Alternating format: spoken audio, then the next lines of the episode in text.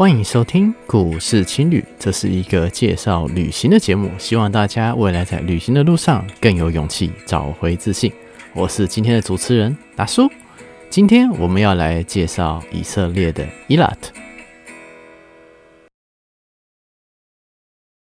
嘿今天节目录了第二集啦，大家听起来有没有什么不一样呢？是的，大家可以听到我们有片头彩歌啦，欢呼耶这边要特别感谢我们家的老弟，为了老哥的 Podcast，努力的在网络上找点子啊，练和弦什么的。虽然对他来说可能是小事一件，但是对于我这个音乐白痴来说呢，我真的很佩服他。在这边特别感谢我们家老弟。好我们现在来进我们的节目啦。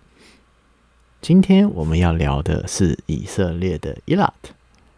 不知道大家有没有一个经验，看到一张照片，觉得很感动，你就决定要去了。我来到伊拉特的原因，其实也是因为一张照片。当时呢，是我在印度旅行的时候呢，有一个朋友转介绍一个学妹给我，这学妹呢推荐我这个地方伊拉特。并传了一张照片给我，她跟我说，在伊拉的这个城市，你可以跟海豚一起游泳哦。我想说，这么强的事，我怎么可以错过呢？我就决定冲来伊拉这个城市了。伊拉同时也是我进入以色列的第一个城镇。走进以色列街头，我立刻感受到文明世界的美好。主要原因是因为我前面一个月是活在印度，活在约旦。这些国家相对的跟以色列比起来，生活水准条件真的差太多了。进入以色列，这里景很美，人很好，街头很干净，路上有斑马线，道路旁边有排水沟，买东西可以用信用卡。重点是这里妹子又很正。这些在台湾可能视为理所当然的事情，对于大多数开发中国家来说是相当先进的。这些都要人民和政府都要有一定的执行效率，才有可能维持住这样子的环境。之前在约旦、在印度，我就已经受够了那种公车找不到站牌、会讲英文的人大多是想骗你钱的这些鸟事。来到以色列，看到公车站牌和公车亭，瞬间就有一种回到台湾的错觉。而且我的印象中，我进到伊拉特的那个城间，好像他们都没有什么红绿灯。基本上用圆环还有人车的互相礼让就可以解决城镇交通的问题。当我在街头要过马路的时候，车子居然主动停下来等我过马路。我想说，我是不是来到大同世界啦？但这里的物价也真的吓到我了。我换到钱之后呢，就去路上的餐厅看一看，大概多少钱。我看到麦当劳，哦，好开心哦！太久没看到麦当劳了。走进去看看，相机宝套餐换算一下台币多少钱？大家觉得是多少钱呢？给大家三秒钟想一下。好，大家想好了吼。实际的数字大概换算成台币，以当时的汇率来说，大概是在四百五十到四百八十之间。看你要不要算手续费的部分。再来是街头的咖啡，大概三百起跳，冰淇淋一百多，寄个明信片要七十。坐公车呢，一趟台币三十五还算可以接受。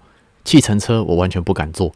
后来我有一个朋友有去坐计程车，他坐计程车六分钟而已，换算成台币大概是七百台币吧。我在青年旅社的时候碰到一个德国人，他说以色列的物价比他们德国还要贵，这实在有点难想象。不过后来跟着德国人聊说，以色列对德国居然是免签，这件事情我还蛮意外的。毕竟德国人跟犹太人之间也发生过蛮多过往的。我们之后在以色列犹太大屠杀纪念馆的这个章节，我们会再细聊更多的内容。回到伊拉特，在这边还有一个点我很不习惯，就是以色列的安检。你要进百货公司或大型商场的时候，都需要经过安检检查包包，他才让你进去。其实很多国家的百货公司、景点、各大车站、机场都会有安检。如果是在印度的话，除了泰姬玛哈陵跟机场之外，大多的安检都是玩家的，随便检查就过了。在安曼的部分都还算正常。以色列的安检真的就很有事，一个人的包包要翻很久，也不管说后面到底有多少人在排队。所以这些人走在街上，大多带的包包也不会很大，不然的话，你要带一个大包包，他就会真的很认真的把每一寸、每一个袋子都把它翻过去。想当初呢，我要进邮局寄我在约旦还没有寄的明信片，安检人员呢看到我包包里有一罐黑色的饮料，我跟他说是我之前那个易开罐还没有喝完的可乐，我先装到我的水瓶里面。安检人员要求我一定要把它喝完，他才放我进去。说实在，面对如此严格的安检，我实在很难想象以色列能够有什么危险的问题。扣掉高物价，扣掉严格的安检，Eilat 的环境其实相当的美好。如果用台湾人比较可以理解的方式的话，你可以说它是以色列的垦丁，基本上就是一个靠在红海海湾的港口城市，是一个相当度假的感觉。城镇本身没有很大，但也是有小机场啊、客运站、百货公司、度假饭店、海滩、水上游乐设施等等。我去的时候刚好还有在办路跑活动，很多欧洲人会飞来这边度假。十一月的 Eilat 其实不是很冷，相对于欧洲很多国家应该是零下十几度而已。这里的温度大概是十度多，相当的舒适，而且红海的水质。还有浊度都非常的棒，来这边浮潜、来这边潜水都是相当享受的一个过程。我来到这边最主要是要到一个海豚的放养园区，太早去没有开门，我就先跟青年旅社的老板先借了一组潜具，先去红海的海滩那边那种免费的海滩区，可以先去浮潜。在那边呢，我碰到了两位大叔。那两位大叔胖胖的，带了全套的潜水装备。他们休息期间呢，我们聚在一起，因为说实在，整个海滩也就我们几个人。他煮了一杯黑咖啡给我，跟我聊天。他们英文非常的好，所以可以跟他们问一些比较深入的问题。我问了一下他们是什么职业，他们说他们是住在这里的建筑师。我就跟他聊了一些特拉维夫的建筑，还有历史这些东西。我们等到了以色列的首都特拉维夫的时候，我们再来深聊。我在这边跟他们问了有关于安全性的问题，因为其实 Eilat 这个地方离那个加萨走廊相当的近。建筑大叔听到我说，很多人觉得以色列很不安全，甚至有保险公司拒绝承保以色列，他觉得非常的神奇。他说：“以色列非常的安全。其实这么讲也对，你扣掉了那些军事区，扣掉那些宗教冲突的地方，以色列的安检又这么的严格，实在很难想象能够发生什么很危险的事情。就我一个环球旅行回台湾人来说，我重新体会了大叔的这句话。说实在的，有多少国家的人能够讲出说我们国家很安全呢？说实在。”并不多，就像是说美国、荷兰、西班牙、巴西这些国家，虽然他们的文明程度非常的高，但如果说他们自己的人民敢不敢讲说自己国家很安全？说实在的，我并不觉得他们说得出来。在安全性这个方面，台湾真的很幸福。我这边也要跟各位听众们强调一件事情。一个国家文不文明，跟这个国家安不安全，并没有很直接的关系，主要跟贫富差距有关系。我继续跟建筑大叔喝咖啡聊是非，聊以色列的生活，聊以色列的育儿制度等等。我问他说：“为什么我刚刚在路上的港口的地方看到了很多的车子？”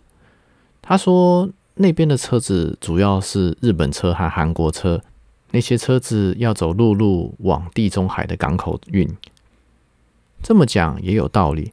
东南亚的货如果要运到欧洲的，却不想绕过非洲的话，必须要走埃及的苏黎世运河。但车子这么重，吃水相对很深，苏黎世运河可能没有办法让吃水这么深的货船经过，所以运车的货船会停在 Eilat 这个港口。让车子走陆路运往地中海的港口，这样子仍然能让船少走几千公里。时间过很快，园区的时间开放了，在这边跟建筑大叔告别之后呢，走进了海洋园区。入园费非常的贵，但是呢，走上了漂亮的木栈道，你马上就可以看到四只海豚在木栈道旁边游来游去，那个是触手可及的距离。这里的海豚呢，被放养在红海这一片海上，固定的时间，工作人员会回来喂食。海豚很聪明，会准时的回到园区，同时跟工作人员进行互动。工作人员呢，就会在喂食的同时呢，跟大家科普有关于海豚的知识，比方说它的年纪啊，它的喂养方式啊，它们的生活方式、习惯等等。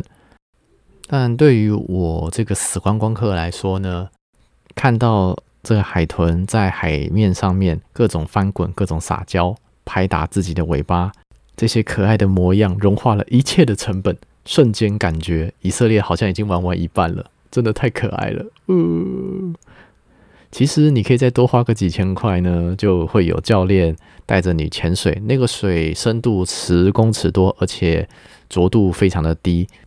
是那种你可以直接看到海底下各种小丑鱼和珊瑚的那种程度，在这边花钱跟海豚游泳是相当值得的体验，推荐给大家。